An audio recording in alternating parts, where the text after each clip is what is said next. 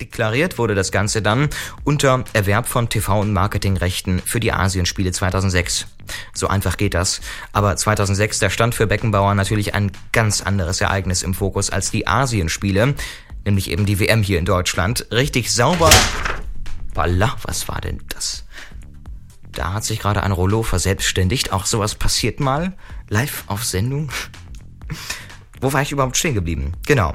Richtig sauber klingt das in meinen Ohren nicht. Und da zieht sich das ganze Studio auch schon zusammen. Vielleicht war das gerade die stille Zustimmung. Äh, es heißt übrigens im Abschlussbericht der Ermittlungen, und das wollte ich eigentlich noch eben spielen. Ich möchte hier ähm, zusammenfassend sagen, dass wir keinen Beweis für einen Stimmenkauf haben, aber ihn auch nicht vollständig ausschließen können. Tja. Klingt richtig ermunternd, oder?